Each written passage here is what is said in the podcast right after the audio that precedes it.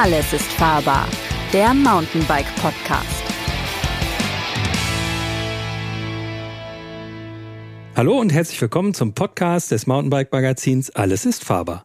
Mein Name ist Christian Ziemek, ich bin der Host dieses Podcasts. Ihr kennt mich schon aus anderen Folgen. Und heute geht es um das Thema unsere Redakteure beim Cape Epic. Und dazu habe ich nämlich genau diese beiden Redakteure eingeladen. Das ist einmal der Lukas Ittenbach. Hallo Lukas. Hallo zusammen. Und der Lukas Hoffmann, den kennt ihr sowieso schon aus anderen Folgen. Hallo Luki. Hi. Ja, äh, erste Frage. Cape Epic, was ist das und warum? Ja, Cape Epic ist so das Mountainbike-Rennen schlechthin. Wird oft verglichen mit der Tour de France. Also dann heißt irgendwie die Tour de France der Mountainbiker. Lässt sich natürlich nur so bedingt äh, vergleichen, weil es zum einen Profirennen, aber auch eben Amateurrennen ist, wie für uns. Am Ende ist ein achttägiges Mountainbike-Etappenrennen in Südafrika. Acht Tage lang, echt, echt crazy lang. Ähm, harte Trails, tolle Aussichten, viele Berge, viele Höhenmeter. 660 Kilometer ungefähr sind es dieses Jahr, 16.000 Höhenmeter. Ja, also ich glaube, jeder Ausdauer-Mountainbiker, Cross-Country-Fahrer, Marathonfahrer, der träumt so ein bisschen davon, da zu starten. Und äh, ja, dass wir da dieses Jahr dabei sind, freut uns natürlich riesig. Und ähm, ja, da geht's heute drum. Wie muss ich mir das vorstellen? Also ich meine quasi eine Tour de France, bei der jeder Mann auch mitmachen kann, jede Frau. Ähm, ist das so, dass man sich dafür qualifizieren muss oder reicht sozusagen, sich den Flug zu kaufen und man ähm, ja, startet ja, dann ja. in Südafrika und äh, guckt mal, wie weit man kommt. also es ist kein Selbstläufer wie der Marathon um die Ecke, wo man sich anmeldet und direkt am Start ist. Also es gibt da so ein Verlosungsverfahren, wo man sich sozusagen bewirbt und dann vielleicht im Folgejahr oder in zwei Jahren dabei sein darf. Ähm, so ist es sozusagen für die Amateurfahrer, also auch nicht so super einfach reinzukommen. Ähm, aber im Prinzip ja. Also man braucht keine Rennlizenz, man braucht keine Rennerfahrung in dem Sinne sollte man mitbringen, sonst äh, kommt man da unter Umständen in ziemliche Probleme vor Ort. ähm, aber an sich, ja, jeder kann quasi mitfahren. Mhm. Und da habt ihr euch gedacht, wir sind diese beiden Jeders sozusagen.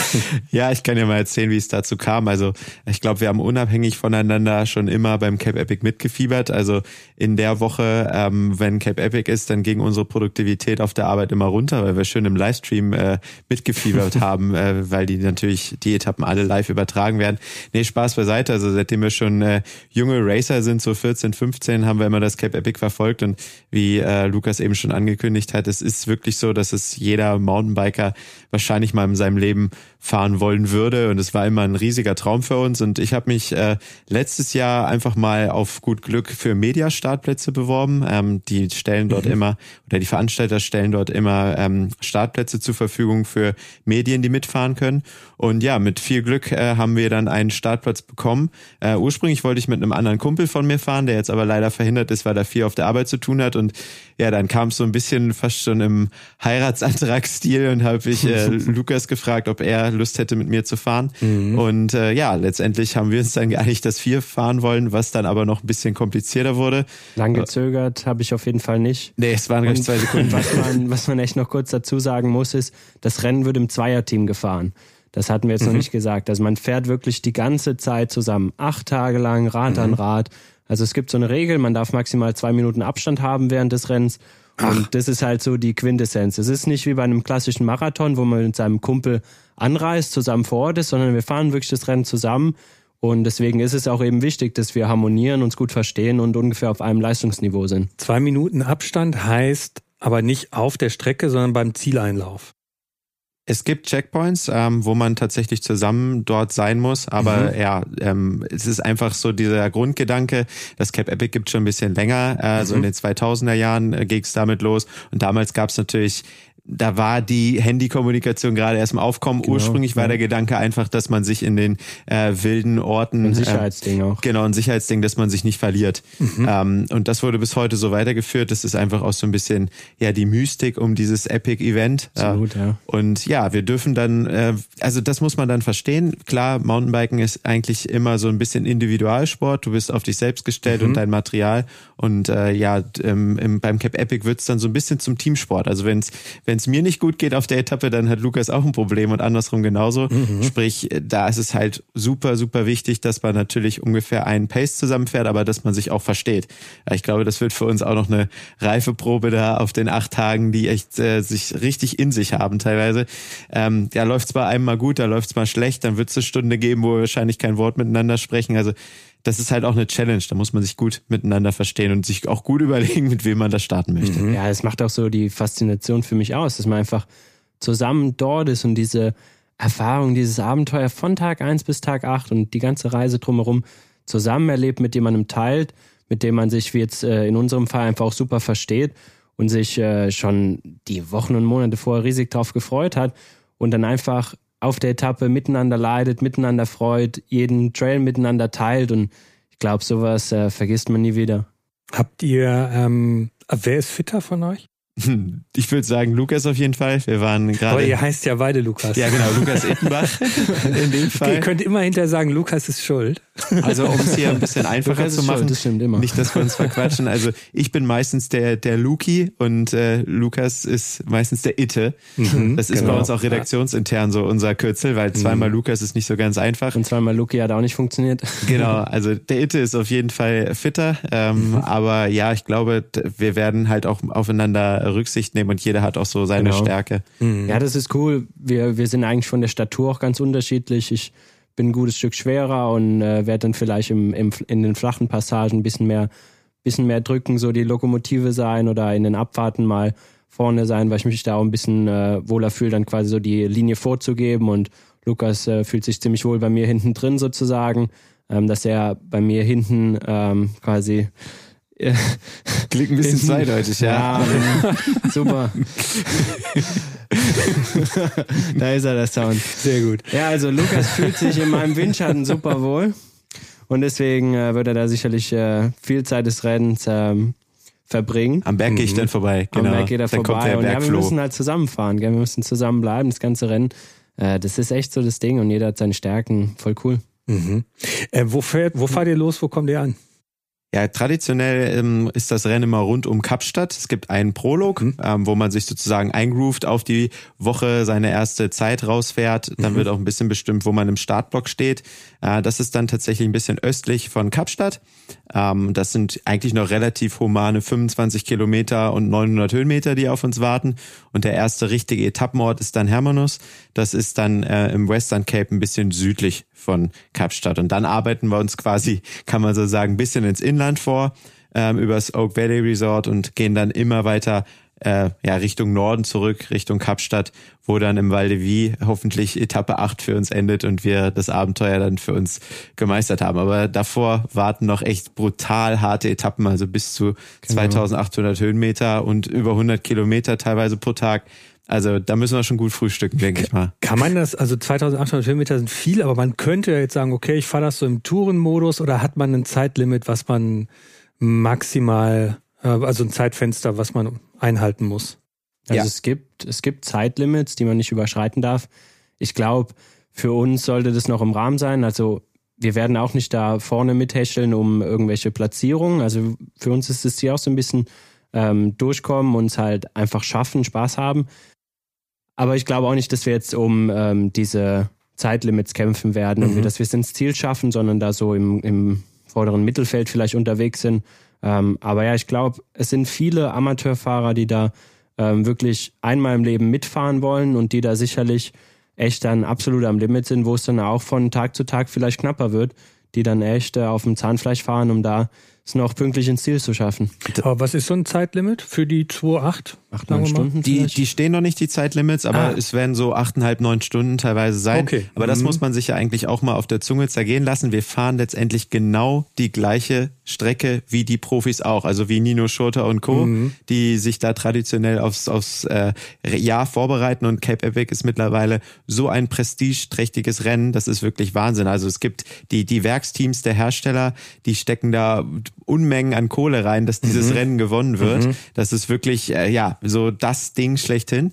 Deswegen wird es für uns auch Wahnsinn sein, was da alles an Infrastruktur vor Ort sein wird und was da auch an Profidichte da ist. Also ein Vincenzo Nibali fährt dies Jahr mit von der Tour de France, super bekannt.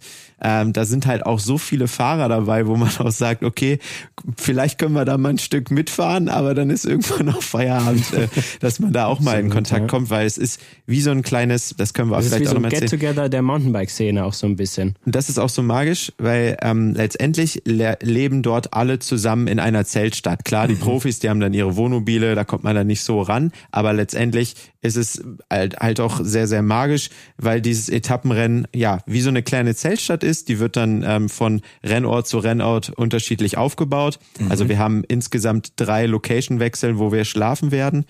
Ähm, und ja, das ist dann wirklich auch so ein dauerhaft Aufeinanderhängen. Auch da bin ich super gespannt, was da auf uns zukommt in diesen Race Village, wo man dann den einen oder anderen wahrscheinlich wieder treffen wird. Da ist dann nachts wahrscheinlich oder abends Champagnerparty, ne? Nach den Rennen wahrscheinlich schon, aber dann wird wahrscheinlich strikt um Viertel nach acht ist dann äh, Ruhe angesagt. Ich bin auch mal Mhm. gespannt, wie es dann so läuft, wenn man dann total gerädert äh, am Ende in sein Ja, Zelt absolut. steigt und wie dann so die Erholungsphase ausfällt. Also, da Also- kommt was auf uns zu. Die, die Startzeit ist an den, an den normalen langen Tagen sozusagen, ich glaube immer 7 Uhr. Und äh, man kennt so die goldene Rennfahrregel, drei Stunden vorher ist gegessen. Ja, wenn man sich das jetzt mal auf die Zunge zergehen lässt, dann äh, kommen mir auf jeden Fall die Tränen, denn ich bin alles andere als ein Frühaufsteher. Äh, also irgendwie um 4.30 Uhr da aus der Koje klettern, das ist man quasi schon spät dran. Wird auf jeden Fall Horror. Äh, Lukas will sich schon zwei Wochen vorher in diesen Rhythmus vorarbeiten. Vielleicht gebe ich mir da auch noch einen Ruck und versuche das. Also da muss man, glaube ich, echt wirklich um 8 Uhr ins Bett gehen und dann schauen, dass man um halb fünf auf die Beine kommt. Und ja, dann steht man, glaube ich, um halb sieben da an der Startlinie schon. Vorbereitung kommen wir gleich noch drauf. Was mich noch interessiert, du hattest auch gerade schon gesagt, hier ähm, Infrastruktur und so. Was man ja aus dem Internet kennt, sind so die klassischen Videos, wo äh, Fahrer auf der Strecke von irgendeinem von irgendeinem Tier, was von rechts aus dem Gebüsch kommt, umgerannt werden. Ja. Ähm, wie viel Wildnis ist das wirklich? Wisst ihr das? Oder ist das für euch auch so ein bisschen noch eine, eine, ein Fragezeichen? Oder steht da quasi, ist quasi die Strecke so ein bisschen, ähm, ist da, ist, sind die Löwen, die da stehen, alle ausgestopft? Also die Strecke wird natürlich schon vorher ähm, ja quasi announced. Also wir sehen, wo wir langfahren, nicht haargenau. Wir wissen grob, wo es lang geht. Wir sehen auch schon die Höhenprofile. Aber natürlich muss man sich überlegen, was da für ein Tross unterwegs ist. Also mittlerweile äh, die Topfahrer, die vorne unterwegs sind, werden permanent von gefühlt zwei Helikoptern be begleitet. Also ich glaube, da hat jeder Löwe im Umfeld mitbekommen oder jedes Tier, Da dass da was jetzt ab. was kommt. Ähm, aber klar, wir fahren trotzdem wirklich ähm, extrem durch die ja durch die Wildnis. Also klar, wir sind ja jetzt nicht absolut äh, ab vom Schuss ähm, und haben natürlich immer ein bisschen Zivilisation um uns herum, aber trotzdem so Western Cape, das wird denke ich schon für für uns äh, ja relativ speziell an sich, was was so die Natur angeht. Ja, ich bin da auch jemand, ich mache mir da gar nicht so die Gedanken drüber, weil das macht es auch so ein bisschen aus. Einfach mal überraschen lassen. Also Gucken, ich stell's kommt, mir, ne? ich stell's mir schon fantastisch vor. Die Aussichten, die Trails und klar, so, sofern mich die Dinger nicht umrennen, freue ich mich auch, wenn mal ein Tierchen da am, am Rand steht. Hm. Ja, solange es nicht beißt, ist ja gut, ja. ja, wobei, dafür, das, das haben wir auch schon gesagt, ich bin Tollwut geimpft, da kommen wir gleich vielleicht noch in der Vorbereitung drauf zu. Deswegen fahre ich dann vorne, dass wenn die Tiere kommen, dann muss ich den Biss abkriegen. Genau, weil ich habe die Impfung ausgelassen. Ah, okay, geht das. Ja, Ja. Also es gibt keine Pflichtimpfung, deswegen. Ja, Itte hat alles mitgenommen. Ich habe äh, nur das Nötigste mitgenommen, weil es sonst vom, vom Zeitpunkt ein bisschen eng gewer- geworden wäre. Wir wussten ja erst so im November, Dezember fix Bescheid. Man muss es sich ja auch so vorstellen bei uns in der Redaktion. Wir sind ja kein riesiges Team und äh, wenn zwei Redakteure zwei Wochen parallel weg sind, muss es natürlich auch äh, von der Produktion entsprechend vorbereitet sein. Wie, was kostet der Flug? Das geht eigentlich. Äh, ich glaube, so knapp 1000 Euro. Kommt halt drauf an, äh, was man will. Es war auch sehr lustig, ähm, weil wir uns natürlich den Luxus gönnen, äh, unseren Testkeller hier leer zu machen und auch noch ein Ersatzrad mitzunehmen. Also wir fliegen mit drei Rädern dorthin. Ähm, dann mal bei der Fluggesellschaft anzurufen. Pro Nase oder insgesamt? Nee, nee, insgesamt. Aber das war genau das war der, war auch ähm, ja die Reaktion bei der Fluggesellschaft, als ich angerufen habe und mhm. zu den zwei Rädern noch mal eins dazu buchen Ihr wollte. Zwei Beine. Da wurde ich auch gefragt, ob ich quasi noch ganz bei Trost bin. Aber ja, ja das, das funktioniert. Ähm, ja, ich glaube, das teuerste für, für ähm, die Sportlerinnen und Sportler da draußen ist einfach die Teilnahmegebühr für das Cape Epic, die knapp bei 7000 Euro liegt. Boah, das ist natürlich schon ein Brett. Schon richtig. Und du musst dich halt Leute qualifizieren. Ja. Wow. Also Aha. das ist schon, das ist schon amtlich. Ähm, aber ja, es ist halt auch eine Once in a Lifetime Experience und das Rennen, was man da draußen fahren kann. Ja, also für so ein Team, wenn man zwei Wochen dort ist, kann man grob über den Daumen sagen, kostet die Aktion so 10, 12, 14.000 Euro. Je nachdem, wie man es macht mit wow. äh, Camper, ohne Camper, vor Ort schlafen, Unterkünfte. Also ohne Räder, wohlgemerkt. Material kommt noch Räder. Ich meine, da haben wir ja wirklich Glück, dass wir da ähm, wohlwollend sozusagen hier dank äh, Redaktionsbike sozusagen unterstützt werden. Mhm. Ähm, aber das kommt natürlich nochmal on top, was man dann Ersatzteilen etc. braucht. Äh, das ist auf jeden Fall eine kostspielige Sache und äh, für jeden Amateur, für uns aber natürlich auch deswegen oft eine Once-in-a-Lifetime-Sache und eine Sache, die echt echt groß ist. So. Jetzt hatte ich am Anfang äh, Biker, Bikerin gesagt. Gibt es auch Frauenteams? Ja, es gibt mehrere Konstellationen. Also es gibt mhm. erstmal nach äh, Altersklassen. Äh, dann gibt es Profis und Nicht-Profis. Also wir sind der Amateurklasse unterwegs, klar. Und dann gibt es halt die UCI-Profis, Nino Schurter und Co., sage ich jetzt mal stellvertretend, die dann wirklich um den Gesamtsieg fahren. Dann gibt es Mix-Teams, also eine Frau, genau. ein Mann. Mhm. Ähm, natürlich auch reine Frauenteams und die dann, wie gesagt, nochmal in verschiedenen Altersklassen.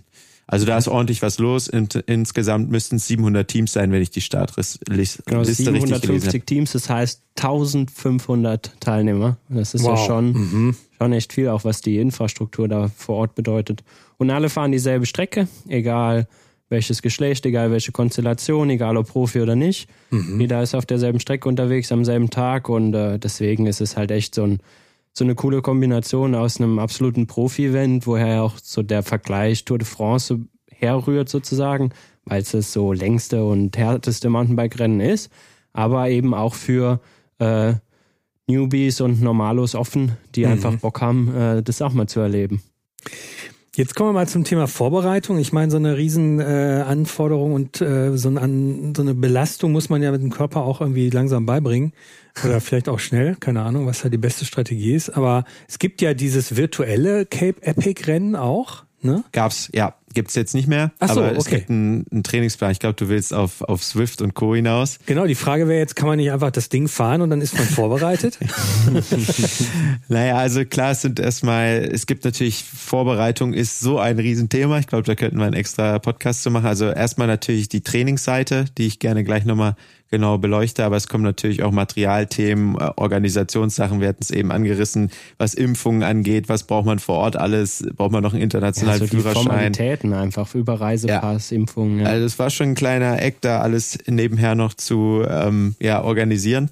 Aber ja, kommen wir zum, zum Trainingsthema. Klar, ähm, man muss sich da deutlich darauf vorbereiten. Das fährt man nicht mal eben irgendwie aus der Hüfte. Ähm, wir haben jetzt wirklich gezielt seit November ähm, trainiert und uns auf den Hosenboden gesetzt. Und ja, das baut man natürlich alles aufeinander auf. Du kannst, glaube ich, niemals trainieren, dass du eine Woche lang Rennen fährst, weil mhm. da würdest du dich, glaube ich, so dermaßen abschießen, dass du erstmal ein paar Wochen äh, locker trainieren musst, um überhaupt Reize zu setzen. Also du kannst einfach nur teilweise lange Dinge fahren und dich halt explizit darauf vorbereiten, dass du das gut wegsteckst. Aber ähm, viele Dinge kommen da auf uns zu, die kannst du nicht vorbereiten und die mhm. kannst du auch trainingsmäßig nicht simulieren. Deswegen sind wir gespannt, ob wir das so packen. Wir haben jetzt eigentlich alles gemacht, was, was so geht, würde ich mal sagen, was man auch irgendwie als äh, berufstätiger Mensch noch so nebenher so Absolut, alles leisten ja. kann. Aber ähm, ja, letztendlich müssen wir dann sehen, wie unsere Körper damit umgehen und was natürlich auch eine mega Herausforderung ist. Wir sind hier gerade bei vier fünf Grad unterwegs. Letztes Wochenende mhm. in der schönen Pfalz, äh, wo wir trainieren waren, hatten wir 15. aber wir müssen uns darauf einstellen, dass in ein paar Wochen so 30 Grad auf uns zukommen. Allein das ist für den Körper schon richtig hardcore. Im Schatten. Ja, also Aber könnte man jetzt nicht, also rein theoretisch, könnte man jetzt nicht sagen, irgendwie, okay, ich nehme, ich habe hier irgendwie eine Tour in der Schwäbischen Alb, die hat irgendwie 900 Höhenmeter und mit der Länge kommt das auch ungefähr so hin und die fahre ich dann halt dreimal hintereinander, um mal einen Eindruck dafür zu bekommen, ob ich die Königsetappe einigermaßen anständig überhaupt hinkriege oder ob ich irgendwie nach der Hälfte absteige und sage, okay, mein Knie sagt jetzt hier gerade äh, äh, auf Wiedersehen. Absolut, klar, das weiß man natürlich schon. Und wir sind ja auch beide schon äh, viel Rennen gefahren in unserem Leben, äh, kommen beide also aus dem Cross-Country-Marathon-Bereich und wissen auch aus dem Training so, was wir, was wir wegstecken. Ich glaube, für uns beide ist es was absolut Neues. Das lä- längste, was ich gefahren bin, was in so eine Richtung Etappenrennen geht, ähm, war der Rothaus Bike Giro, was aber halt vier und nicht acht Tage sind. Sprich, das sind halt irgendwie dann 300 Kilometer und keine 660. Und äh, ja, da muss man halt drauf aufbauen. Genau das haben wir eben auch im Winter gemacht, dass wir zusammen mal fünf, sechs Stunden Mountainbike äh, gefahren sind. Und das, was Lukas eben angesprochen hat in der Pfalz, das war eigentlich ganz lustig, als wir fertig waren mit unseren sechs Tagen, haben so zurückgeschaut. Dann haben wir nämlich quasi so ein bisschen eigentlich den, den Ablauf von den Tagen vom Cape Epic, den ersten Teil schon sozusagen einmal abtrainiert, weil wir am ersten Tag äh, anderthalb Stunden trainiert haben und dann ähm, drei Tage so dreieinhalb, vier, viereinhalb Stunden gefahren sind und ähm, dann am fünften Tag noch mal ein bisschen weniger, denn beim Cape Epic gibt's quasi äh, nach dem Prolog drei lange Tage. An Tag fünf, also quasi die vierte richtige Etappe, ist dann so ein Midweek Time Trial, also quasi ein Einzelzeitfahren ähm, über 40, 45 Kilometer. 45 sind es genau. Ja. Ist das dann ebenes Terrain oder ist das auch? Ja, immer Nee, noch. sind auch noch Berge drin, aber Mhm. halt nicht ganz so wild. Ich glaube 1100 Höhenmeter. Ihr, ihr Genau. seht, wir müssen nochmal unser Routebook nochmal genau lesen, äh, dass wir sehen, was da pro Tag auf uns zukommt. Aber das wird überschaubar sein. Ja, genau. Und dann kommt eben Tag 6, 7, 8 nochmal ähm, richtig lange Etappen. Und ähm, so war es bei uns irgendwie witzigerweise auch. Tag 6 sind wir dann nochmal lang gefahren und dann waren wir halt quasi schon fertig. Aber so ein bisschen wissen wir dann jetzt schon mal für uns, äh, dass wir das in dem Bereich schaffen. Und dieser Gedanke, wir fahren sechs Ta äh, fahren acht Tage Rennen, ist natürlich auch nur bedingt so, dadurch, dass man halt wirklich sagen muss, wir fahren da jetzt nicht jeden Tag äh, wie die Wilden los, weil das würde halt schon gar nicht gut gehen. Auch, Sind die, ja auch nicht die Profis, ne? auch, auch der Prolog am ersten Tag, da müssen wir uns einfach pacen, wissen, ähm, was wir auf dem Kasten haben und was wir, was wir uns zutrauen. Ähm, deswegen, klar, es ist Rennen, acht Tage, alles auf Zeit, aber es ist, glaube auch gerade an diesen langen Tagen ganz viel Pacen, auch mal 10 Watt weniger fahren, als äh, wir jetzt eigentlich könnten an diesem Berg, aber halt einfach vorausschauen, unterwegs sein und sagen, hey, wir wissen, was übermorgen kommt, wir wissen, was in vier Tagen kommt. Und ich glaube, es wäre jetzt äh, nicht die schlauste Idee, da jetzt äh, hochzuheizen wie die Verrückten. Genau, wird noch lang genug das Ding. Das müssen wir uns immer klar machen. Machen das die Nino Sch- Schurtas dieser Welt genauso? Ja.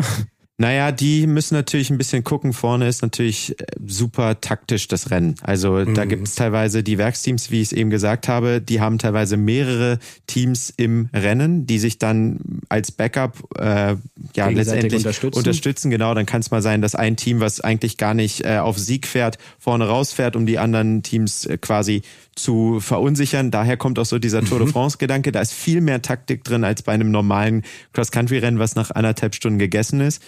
Ähm, und da kann halt extrem viel passieren. Sprich, die schauen natürlich auch auf ihre Wattwerte und wissen ganz genau, dass den Pace hier, den kann ich 20 Minuten fahren, dann kommt der Mann mit dem, mit dem Hammer. Ähm, keine Ahnung, ob der überhaupt bei Herrn Schurter kommen kann. Das wirkt manchmal so. ähm, aber ja, klar, die gucken dann auch auf ihre Werte und schauen natürlich auch, was machen die Teams drumrum. Und das muss man auch nochmal sagen, das ist fürs Material auch eins der härtesten Rennen der Welt. Und die Jungs fahren da am Anschlag. Da gibt's natürlich auch super oft Szenen, wo dann die Defekthexe zuschlägt. Also wo man sich mal einen Cut in den Reifen fährt, wo man mal einen Rahmen bricht, einen Lenker bricht, was auch immer. Da können die wildesten Sachen passieren. Und da müssen die Teams natürlich vorne drauf dann auch reagieren. Also was machen die, wenn die einen Platten haben? Attackieren dann das andere Team und sieht, oh, die haben gerade einen Platten. Ist natürlich sportlich immer so eine Sache. Wartet man oder wartet man nicht? Aber da kann natürlich super viel passieren und da müssen die Fahrer auch echt, Fahrerinnen und Fahrer super viel mitdenken. Äh, was mache ich jetzt? Und ja, dann gewinnen auch so alte Hasen, die 10, 20 Mal das Cape Epic fahren. Die sind natürlich weit vorne, so Kyle Platt und Co. die kennen mhm. da gefühlt jeden Stein mit Vornamen. Ne? Nicht immer. Ich meine, da kann man auch nochmal einen kleinen Shoutout äh, aussprechen an Lukas äh, Baum und Georg Egger, die letztes Jahr gewonnen haben. Ähm, ja, Lukas kommt aus der Pfalz, Georg kommt aus Bayern, also wirklich einfach schon immer hier äh, in Nachwuchsrennen gefahren und äh, Lukas kam wieder so ein bisschen zurück, ist jetzt, äh, hat vor zwei Jahren erst wieder angefangen und haben dann letztes Jahr so ein bisschen out of nothing äh, Cape Epic gewonnen. Total geile Story einfach. Auch erst in der letzten Etappe quasi. In der letzten Etappe ja. erst dingfest gemacht und einfach ein geiles Rennen abgeliefert. Gekaufte Räder, gar keine, äh, gar kein riesen äh, Team drumrum, haben da wirklich den World Cup Teams, wie du es gestern so schön gesagt hast, auf der Nase rumgetanzt und das Ding am Ende gewonnen sind dieses Jahr auch wieder am Start. Also die, genau, die das, waren nur mit ihrem Papa da und gegen andere ja, Teams, das, die da mit 10, 20 Leuten einfach geile Stories ja. und äh, ja. auf sowas sind wir auch einfach gespannt. Äh, wir wollen es so nicht nachmachen, ist. aber wir freuen uns auch auf, auf solche Underdog. Wir können es auch gerne nachmachen, aber gucken wir mal. Gekaufte Rede war jetzt ähm, das Gegenteil wäre geklaut oder gesponsert? Nee, gesponsert, genau. Okay. Also die haben sich die Räder wirklich gekauft und hat dieser Null Support. gefallen. Ja. ja. Das meine ich halt, so mm, dieses mm. David gegen Goliath. Ich kaufe ja. mir ein Rad und fahre klar im Profirennen mm. mit versus äh, da sind hunderttausende Euro im mm. Spiel und mm. die haben ihren Koch dabei und ihren Masseur und hast nicht gesehen, die waren nur mit ihrem Papa da. Also das ist halt, das ist halt Wahnsinn mm. und das ist auch cool, dass solche Geschichten dann geschrieben werden bei, bei solchen Rennen. Was macht ihr ähm, technisch anders oder was habt ihr, worüber habt ihr das meist, am meisten nachgedacht bei der technischen Vorbereitung? Irgendwie Tubeless oder Schlauch oder ähm, also das äh, war für uns relativ schnell klar. Nein, wir haben natürlich ein bisschen geschaut, welche Räder fahren wir ähm, und haben uns auch darauf geeinigt, ähm, ja, weil wir nun auch nicht so ein riesen äh, im, im Hintergrund haben, dass wir uns äh, versuchen, möglichst viele gleiche Teile zu verwenden, was Material angeht. Also wir, dass wir jetzt zum Beispiel eine ungefähr gleiche Bremse fahren, was die Bremsbelege angeht mhm. oder was Reifen angeht, dass wir jetzt nicht irgendwie das ganze Zeug, was wir mitnehmen müssen, dass wir da mega viel Varianzen drin haben. Da mhm. haben wir uns einfach mhm. mal drauf, äh, ja, dass ich nicht noch genau. viertes Rad bei der Fluggesellschaft anmelden muss. Dann ähm, hätten sie ganz komisch nachgefragt. Habt ihr überhaupt, äh, du hast jetzt gesagt, kein großes Team, ihr habt niemanden dabei. Doch, ihr seid zu zweit. Ja, ein paar Leute kommen mit. Äh, ah. Mein bester Kumpel wird da sein und meine Mom und ihr Lebensgefährte, die kommen coolerweise mit. Die Ach. hat nämlich auch mhm. damals, als ich 14 war, gesagt hat, Mama, irgendwann fahre ich das mal. Sie gesagt, wenn ich das, wenn du das fährst, komme ich mit. Und jetzt musst du halt mit. Nee, ist halt cool, weil klar, man muss sich, man muss sich auch äh, darüber bewusst sein, dass du da nach ein paar Stunden Rennen fahren natürlich manche Dinge nicht mehr auf die Kette bekommst. Ähm, und wir natürlich auch da sind, um für euch, liebe Leserinnen und Leser, dort was zu produzieren. Ähm, dann ist natürlich cool, wenn man jemanden hat, der sich dann mal darum kümmert, dass das Fahrrad geputzt wird oder dass dann nochmal ein Reifen gewechselt wird, dass wir das nach sechs, sieben Stunden dann nicht mehr unbedingt machen mhm, müssen. Und mhm. deswegen sind die halt dabei. Äh, jetzt schweife ich ab. Nee, das haben wir uns materialmäßig halt hauptsächlich über überlegt, ähm, dass wir da einfach sicher sind, dass, dass wir nicht ja, so viel. So, so, ein bisschen ist es ja auch einfach mhm. ähm, fix, weil es auch so die Kategorie Räder sind, die wir sonst auch fahren einfach. Äh, sind eben, also was beim Cape Epic einfach gesetzt ist, ist Fully fahren. Ja. Äh, mhm. kein, kein Trailbike, kein Hardtail, sondern jeder fährt da eigentlich ein 100, 100 oder 120, 120 Millimeter ähm, Cross-Country Fully, mhm. Race Fully. Das mhm. ist gesetzt. Wir fahren jetzt ähm, einen Canyon Lux und einen Scott Spark RC und äh, sind damit, glaube ich, ganz gut gewappnet. Und ähm, worüber wir uns dann noch ganz viel Gedanken gemacht haben, ist einfach, was kann während der Etappe passieren? Also was haben wir auf der Stage dabei und was haben wir quasi noch äh, drumrum überhaupt dabei in Südafrika? Also was können wir während der Etappe reparieren ähm, und was eben nicht? Und dadurch hat sich dann so ein bisschen ergeben, ähm, was wir am Rad haben, was wir in der Trikottasche haben oder vielleicht auch in einem Trinkrucksack, weil es natürlich auch ein großes Thema, dass es durch die große Hitze brauchen wir viel zu trinken, also macht es auch Sinn, so einen kleinen ähm, Trinkrucksack noch zu fahren. Und was wir dann dabei haben, sind äh, solche Plugs, also dass man den Reifen mhm. ähm, mit so einer kleinen mit so einer kleinen Wurst pluggen kann und äh, kleine Cuts oder Löcher eben repariert on Trail und dann wieder mit einer Kartusche sozusagen Luft reinmacht. Wir haben auch noch eine Mini-Pumpe dabei, falls wir unsere, ja, wie viele wollen wir mitnehmen, fünf, sechs Kartuschen je Etappe schon verbaselt haben, was wir nicht hoffen. äh, Reifenheber, Schlauch, Mini-Tool, ähm, einen Kettennieter haben wir am Tool, ähm, ja, Kettenschloss. Genau. Einfach ja, so ein bisschen, so dass wir einfach wissen, ja. ähm, was haben wir dabei, was brauchen wir, worauf wollen wir gewappnet sein. Und was wir letzte Woche auch noch geübt haben, ist quasi, haben wir einen Reifen genommen, haben da mal überall Löcher reingesteckt mhm. und ähm, dann gegenseitig hingestellt, so sucht mal das Loch und äh, versucht ihn zu flicken. Mhm. War auch ganz interessant, da haben wir noch ein paar Sachen gesehen, worauf man achten muss und ähm, ja, dass man einfach auch, auch da fängt es ja wieder an mit dem Team, mit dem Thema, wir sind ein Team, wir müssen das zusammen hinkriegen, also dass man dann auch in der jeweiligen Situation vielleicht sagt, es ist jetzt wirklich scheißegal, wessen Rad das ist. Mhm. Wenn der eine schon total fertig ist, dann muss halt der andere jetzt mal reparieren. Dann, muss, dann muss der andere anpacken und äh, das äh, flicken, weil am Ende beide Räder müssen heile bleiben bis Tag Ja. 8. Ähm, Und die Fahrer vor allen Dingen. Die Räder können wir doch irgendwie reparieren. und die Fahrer müssen heile bleiben, also Und nicht müssen wir halt auch aufeinander und jeweils aufs andere Rad etc. aufpassen. Mhm. Also da kommt halt echt wieder so der, der Teamgedanke auch mit rein. ja. Spannendes Thema. Ähm, für den Zuhörer, der jetzt nicht Bescheid wusste, ihr fahrt tubeless und äh, die Ja, Genau. Würstchen, die man, die man liebevoll Salamis nennt, die benutzt man, um die Löcher zu stopfen. Genau. Ist das so die, die präferierte ähm, äh, Reifenkarkasse auch, die da gefahren wird? Oder gibt es da auch Leute, die noch Schlauch fahren? Nee, das Problem ist, also ich kann mal kurz ausholen, ich war ähm, mit dem Robert Mennen unterwegs, der das Rennen mal gewonnen hat. Der ist Aha. heute ähm, Produktmanager bei Schwalbe, also bei Reifen. Und ja, der ist das Ding, wie gesagt, der hat das gewonnen, der weiß ganz genau, was da los ist. Ähm, und der hat mir halt viel erzählt und hat auch gesagt, ja, Lukas, überlegst dir gut, Schlauch kannst du eigentlich gar nicht machen. Da gibt's ja so spezielle Bäume, die super feine kleine Nadeln haben und die wirklich sich dann durch die Karkasse bohren. Und er meinte, wunder dich nicht, es kann teilweise sein, dass ihr nach jeder Etappe die Reifen wechseln müsst, weil Okay. da so viele kleine Cuts reinkommen. Klar, die Milch macht vieles weg, ähm, aber mit, mit, also du kannst eigentlich gar nicht mit Schlauch dort fahren, weil er meinte, dann ist eigentlich sofort Feierabend. Und deswegen war für uns eigentlich, wir fahren sowieso tubeless schon seit Jahren auch, auch äh, im Rennen, Ja. äh, war für uns sofort klar, okay, äh, das, tubeless ist gesetzt. Schaltung Also- elektronisch oder? Schaltung auch elektronisch, ja. Mhm. Ähm, auch da, das hat sich seit, seit Jahren bei uns irgendwie äh, ja, durchgesetzt und auch funktioniert. Und auch da sind wir wieder bei dieser Gleichteilthematik. Mhm. Ähm, es macht es natürlich einfacher, wenn wir den gleichen Typ Akku irgendwie hin und her wechseln können. Ähm, es macht es einfacher, wenn man, wie gesagt, nur eine Kette mitnehmen muss und nicht zwei verschiedene. Also ja, da, Mhm. da haben wir halt einfach versucht, dass die Räder sich sehr ähneln. Auch wenn wir unsere Räder jetzt noch nicht ganz im Detail zeigen, das heben wir uns auf, ähm, bis es dann ins Rennen geht. Dann werden wir die Räder nochmal in einem professionellen Bike-Check bei uns auf dem Instagram-Account von Mountainbike Magazin vorstellen, wenn euch das interessiert. Mhm. Du wolltest gerade noch was sagen, Lukas, Itte? Ich glaub, Egal. es, es ging um die Parts. Aber anyhow, wenn du nicht mehr drauf kommst, dann machen wir jetzt Nicht weiter. schlimm, nicht schlimm. Keine Ahnung, worum es Ähm, gerade kö- ging. Könnt, könnt ihr noch ruhig schlafen? Wann geht's überhaupt los eigentlich?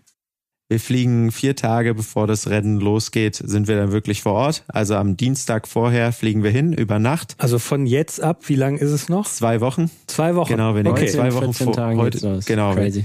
Und Und dann dann, machen wir den Podcast, wenn ihr zurückkommt, auch zwei Wochen danach. sehr gerne. Das wäre genau Ostern. Aber Oder ich hole euch direkt am Flughafen ab Auch schön. Im Auto. und Ja, mir den. O-Ton da. Nee, wir Genau. können auch versuchen, dass wir ein paar O-Töne mitbringen, wenn wir dann komplett grau in, der, in einem Schatten liegen und nach der Etappe und On das hier stage. einspielen. Genau, und dann sind wir vier Tage vorher da, ähm, werden dann entspannt die Räder aufbauen, werden schon mal uns ein bisschen einrollen und uns ans Klima gewöhnen. Äh, am Samstag ist dann die große Einschreibezeremonie, wo man seine Startunterlagen abholt und dann tatsächlich auch schon auf dem Prolog-Kurs ähm, ja, trainieren darf. Das ist ganz cool, weil es sind, wie gesagt, nur 35 Kilometer. Ähm, dann kann man natürlich schon mal ein bisschen gucken, dass was einen auf einen zukommt. Also die anderen die können wir natürlich Platten nicht. holen. Ja. Genau, können wir schon mal die ersten Reifen wechseln. Nein, also letztendlich kann man sich nicht aufs ganze Rennen vorbereiten, aber im Prolog abgefahren zu sein, ist sicherlich nicht schlecht, dass man sich da nicht direkt irgendwie in der ersten Etappe irgendwas äh, Unvorhergesehenes äh, einfängt. Und ja, dann geht es äh, auf danach dann noch sieben Tage heißen Rennsport dann richtig zur Sache hoffentlich. Mhm. Und dass ihr mal hier irgendwie über die, die Frage irgendwie an mich stellt, äh, du gib mir mal zwei Primerloft-Jacken, die ziehe ich übereinander an, dann habe ich auch meine 40 Grad und fahre da mit dem Berg hoch.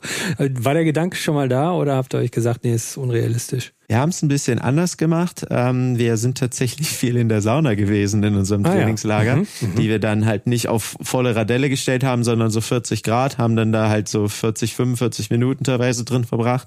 ähm, um da ein bisschen ranzukommen. Und klar kann man dann auch, das haben zum Beispiel die Olympioniken bei, bei der letzten Olympiade so gemacht äh, vor Tokio und vor Rio, die dann sich wirklich auch dicke Jacken angezogen haben und so auf die mhm. Rolle gegangen sind. Das haben wir in dem Fall jetzt nicht gemacht. Ähm, das war uns einfach ein bisschen drüber. Ich denke, wir müssen uns dann einfach akklimatisieren, wie man so schön sagt, und, und schauen, dass wir das gebacken bekommen. Aber ich für mich habe nicht so ein Riesenthema bei Hitze. Itte kriegen wir da irgendwie auch schon durch den mhm. Schatten äh, geschleust und äh, dann, dann wird das irgendwie gehen. Aber wir haben halt auch auf Details geachtet. Also Klingt blöd, aber wir haben echt geschaut, dass wir einen Helm haben, der super belüftet ist und der vor allen Dingen nicht schwarz ist, sondern ja, weiß. Mhm. Einfach solche Details. Wir haben ein helles Trikot, wir haben einen weißen Helm, weiße Schuhe. Also wirklich Mal so. gucken, wie lange die so bleiben. Sonnenschädenschutzfaktor 50 habt ihr auch. Auch das, klar. Sonnenmilch, genau. Solche Kleinigkeiten Mhm. dann auch, Mhm. ähm, wo jetzt vielleicht manche auch denken, okay, krass, ihr fahrt mit Trinkrucksack, aber wir haben wirklich so einen ganz kleinen ähm, Trinkrucksack, jeder dabei. Ob jeder ihn dann auf jeder Etappe fährt, wird sich zeigen. Aber ich denke mal, gerade bei den sechs langen Etappen macht es auf jeden Fall Sinn, weil so zwei große Flaschen am Rad, die sind ganz schön schnell aufgebraucht. Äh, gerade bei mir, ich habe ein bisschen mehr Probleme oder auch Respekt vor der Hitze da vor Ort auf jeden Fall. Ähm, und weiß einfach aus dem Sommer, dass ich das brauchen werde, die ganze Flüssigkeit. Ähm, ja, deswegen ist es, glaube ich, nicht äh, das Dürfste, das Dürfste, das auf jeden Fall am Rücken dabei zu haben schon mal. Ja, und das sind, das sind, da sind wir wieder beim Thema so viele kleine Zahnrädchen, die ineinander greifen müssen. Ja. Und wenn eins nicht funktioniert, kann es sein, dass das ganze System nicht mehr läuft. Da haben wir jetzt einfach echt äh, seit vier Monaten uns in vielen Dingen echt den Kopf zerbrochen und versucht uns so gut es geht vorzubereiten. Und am Ende zeigt der Sport ja dann wieder, dass man sich nicht auf alles vorbereiten kann. Und da muss man auch ein bisschen flexibel bleiben und hoffen, dass alles gut geht. Und wenn nicht, sehen, wie wir es vor Ort gelöst kriegen. Ähm, ja, aber irgendwie wird das schon laufen, hoffentlich. Aber ich meine, das Getränk, was man da zu sich nimmt, ist ja, also so, super nerdig ist das ja gar nicht. Also ich weiß auch, ich bin bei Hitze super anfällig für Flüssigkeitsverlust, kann auch mit Wasser das nicht kompensieren, muss natürlich irgendein Pulver reintun. Ähm, wisst ihr da schon, was ihr mitnehmt? Also habt ihr das schon ausprobiert? Welche Riegelchen, welche Pulverchen und so weiter? Also da haben wir auf jeden Fall viel im Gepäck, brauchen wir glaube ich auch, weil Mhm. Wenn man mal durchrechnet, was man da so an einem Tag an Kilokalorien on top verbraucht, Ja. äh, das, das summiert sich schon Da ganz schön bei so durch, fünf, ja. sechs Stunden. Also klar, wir haben ähm, an den Flaschen, die wir dann am Rad haben, haben wir ähm, so isotonisches Pulver drin, Mhm. wo ja auch dann Salze und Mineralien drin sind, die wir dann gut äh, wieder reinholen können. Ähm, wovon ich großer Fan bin, sind so kleine Salztabletten von, von Dextro Energy habe ich die. Die kann man einfach quasi kauen, die lösen sich auf. Ähm, das ist halt mega, weil ich glaube, der Salzverlust durch das viele Schwitzen ist da schon enorm.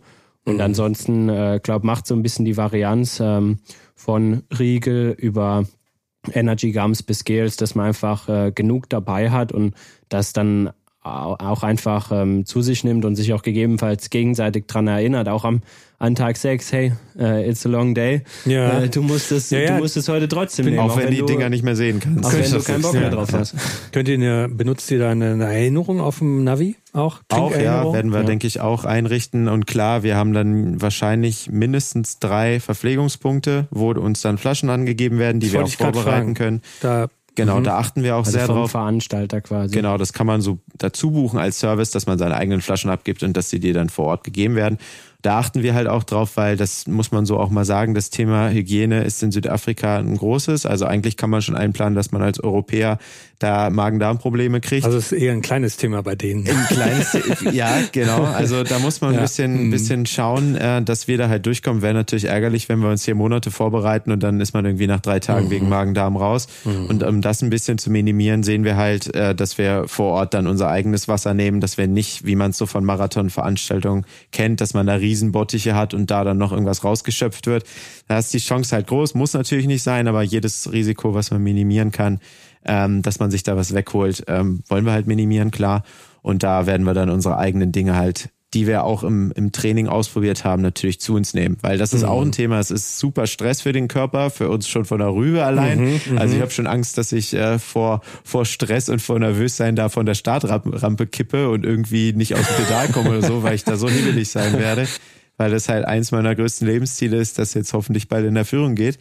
Ähm, ja, und dann musst du dich einfach darauf verlassen können, dass in dieser Stresssituation dein Körper dann funktioniert und das, was du zu dir nimmst, auch nicht irgendwie direkt wieder rauskatapultiert oder du es nicht verträgst. Du musst ähm, dir auf jeden Fall angewöhnen, mit dem Kopfnicken zu grüßen, weil du kennst ja die ganze Rennszene und wenn du dann immer den hier machst, ja, mit schwierig. einem Arm irgendwie, dann, Ja, äh, genau. Nee, und das müssen wir halt einfach schauen. Da haben wir uns jetzt, glaube ich, ganz gut vorbereitet mhm. und dann werden wir auch ein bisschen Varianz reinbringen, was wir zu uns nehmen, weil ich glaube, meine Lieblingsriegel, die ich total feier, aber nach vier Tagen kann ich die dann auch nicht mehr sehen, wenn ich da den ganzen Tag drauf rumkaue. Mhm. Genau, haben wir jetzt mal alles querbeet von gefühlt jedem äh, Nahrungshersteller im Sportbereich bestellt, was es so gibt. Also da wird ja. viel genascht bei uns die Tage. Ja, auf jeden Fall einfach mal alles ausprobieren und dann auch während der Etappe einfach ein bisschen die Varianz hochhalten. Zwei von den Regeln, äh, da zwei Gels, hier irgendwie eine Packung mhm. Gummibärchen ähm, dass man einfach nicht immer irgendwie sechs von denselben Gels auf einer Etappe ist. Also ich glaube, dann ist halt auch äh, früh vorbei mit der äh, Lust am Naschen. Ja, mhm. so sieht's aus. Wie viele an, kennt ihr andere deutsche Fahrer, die noch, die vielleicht unsere Hörer auch kennen, die mitfahren irgendwie? Fährt der äh, Lukas mit? Genau, also Lukas Bau und Georg Egger als Titelverteidiger sind natürlich am Start. Lukas Schwarzbauer, fährt der mit? Der tatsächlich nicht. Der ah, ja. wird sich mhm. auf Cross Country ähm, ja, fokussieren. Der ist Marathon nicht so sein Ding, mhm. auch wenn er schon mal deutscher Marathonmeister war. Ja, und sonst muss man ja fast sagen, so die üblichen Verdächtigen von Team Bulls werden da sein. Mhm. Karl Platt als äh, der Mr. Cape Epic schlechthin, der die meisten Gesamtsiege geholt hat. Mit dem wir auch schon mal einen Podcast zum Thema gemacht Ganz haben. Ganz genau. Ja. Die, mhm. der aufmerksame Leser wird ihn kennen. Müssen wir uns auch vorher nochmal anhören. Gibt es vielleicht noch ein paar Tipps? Ja, ja ich war damals schon. dabei, ich kann mich noch gut erinnern.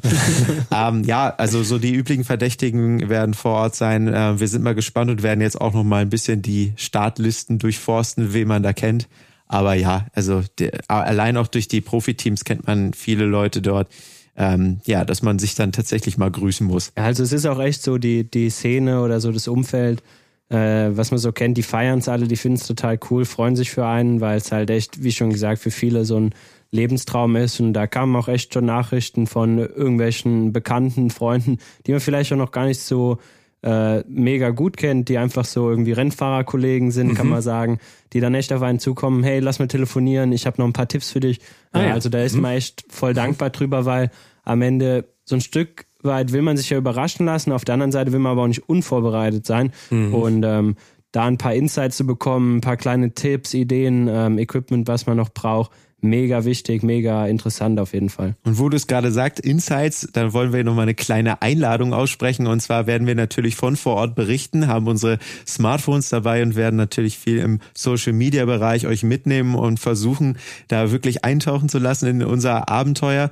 Ähm, deswegen ab Samstag von vor Ort werden wir dann äh, berichten, jeden Tag versuchen, eine kleine Videosequenz einzustellen und generell halt euch ein bisschen mitzunehmen. Wir machen auch eine kleine Roomtour durch unsere riesigen riesigen Zelte natürlich für euch. Also wenn ihr da Lust habt, ähm, ja, dann geht es, geht es demnächst los bei uns. Genaues Datum ist jetzt nochmal wann? Der 21.3. Äh, 19.3. Ja, gut, gut, dass ich Itte dabei habe. 19.3. geht das, geht das Rennen los. Genau, wir, wir fliegen am 14.3. Dienstag, mhm. Sonntag, Sonntag 19.3. bis 26.3. Du kannst ja schon mal vorfahren. Wieder zwei Tage verloren, Lukas. Nee, der, der, der, fährt schon mal vor. Ich steige erst am ja, dritten Tag ein. Nee, okay. nee. Ja, ich sag ja, wir so, ergänzen so war das nicht ausgemacht gut. mit den zwei Minuten. Die wären ein bisschen überdehnt. So, letzte und eigentlich wichtigste Frage. Was, was erhofft ihr euch? Was ist das Ziel? Habt ihr einen Platz im Auge oder? Survival. Eine gute, eine gute Zeit auf jeden Fall. Ja, ähm, also tatsächlich geht es nicht nur ums Überleben, sondern es geht schon um auch ein bisschen. Also, ja, gut, wir sind halt Racer und innen drin willst du natürlich immer das Maximum ja. rausholen und den besten Platz. Ich bin mal gespannt, wie viele andere Journalistenteams dort fahren. Mhm. Das wissen wir tatsächlich noch gar nicht, wie viele Mediastartplätze vergeben wurden. Ähm, vielleicht schaffen wir es ja wenigstens die schnellsten Journalisten zu sein. Das wäre dann auch eine Wertung, die man gewinnt. Auf jeden Fall, ja. Ähm, ja, und ansonsten ist es wirklich so klar, das ist das erste Mal für uns. Wir wissen nicht, was uns da erwartet. Auch das erste Mal als Team, das erste Mal so ein langes Etappenrennen. Ähm, deswegen geht's wirklich um, um Spaß haben. Klar, sobald der Startschuss gefallen ist, werden wir uns, glaube ich, echt ja, am Riemen reißen müssen, ich glaube auch, dass es einen immer wieder äh, überkommt. Ich merke es auch bei mir zum Beispiel, wenn es dann im, im Flachen mal richtig Laune macht oder vielleicht auch dann das ein oder andere Team äh, gerade mit einem unterwegs ist, man da irgendwie äh, zusammen rumfährt, äh, da kann es einen schon mal schnell irgendwie überkommen, dass man dann äh, doch ein bisschen auf die tu Tube drückt. Aber ich glaube, es darf ja auch sein. Ich meine, dafür sind wir da und muss man nicht die ganze Zeit äh, nur mit Kopf fahren, aber auch da sollte man hin und wieder drauf hören, um äh, dann am nächsten Tag auch noch Spaß zu haben. Spannend wird's dann, wenn dann genau in dem Moment der andere einen, einen schwachen Moment hat, wo man sich dann irgendwie ja. auf die Bremse treten ja. muss und sagen muss, so, oh, ja, jetzt wird wieder beim Thema Kommunikation, dass man genau, einfach ja. miteinander... Bitte, ich flieg raus hinten, mach mal langsam. genau. Also, dass man einfach miteinander, miteinander spricht und mhm. ich glaube, da tickt ja auch jeder anders. Also ich glaube, äh, Lukas hat dann erst so seine Phase, wo er dann so hyper gut gelaunt ist, anfängt zu singen.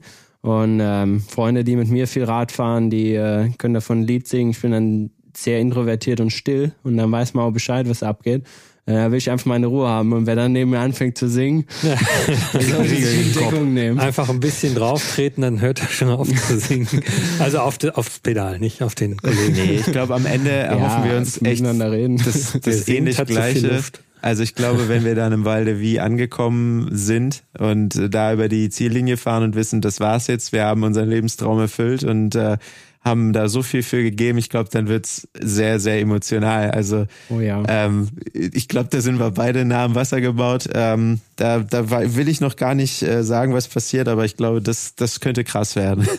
Also da, das erhofft man sich natürlich nicht, aber ich, ich habe das so im Gefühl, wenn wir es dann geschafft haben, dann wird es ein richtig großer Moment. Aber also da ist noch viel Arbeit zu ich tun. Ich glaube auch, also das glaube ich auch und ich glaube auch der, der Start vom Prolog einfach, weil das stelle ich mir so krass vor, weil du da auch so allein unterwegs bist dann und zu zweit auf dieser Prologrampe stehst und dann geht's los. Und Kamerateams so, um dich rum. Das und, so ja, ja. als Rahmen um diese acht Tage quasi. Der Start von der ersten Etappe und dann das Ziel hinterher. Wenn man weiß, es geht los und wenn man dann weiß, hey, wir haben das echt geschafft. Ich glaube, das werden so mit die zwei äh, größten Momente davor in Südafrika, aber hoffentlich noch ganz viel äh, Good Times dazwischen.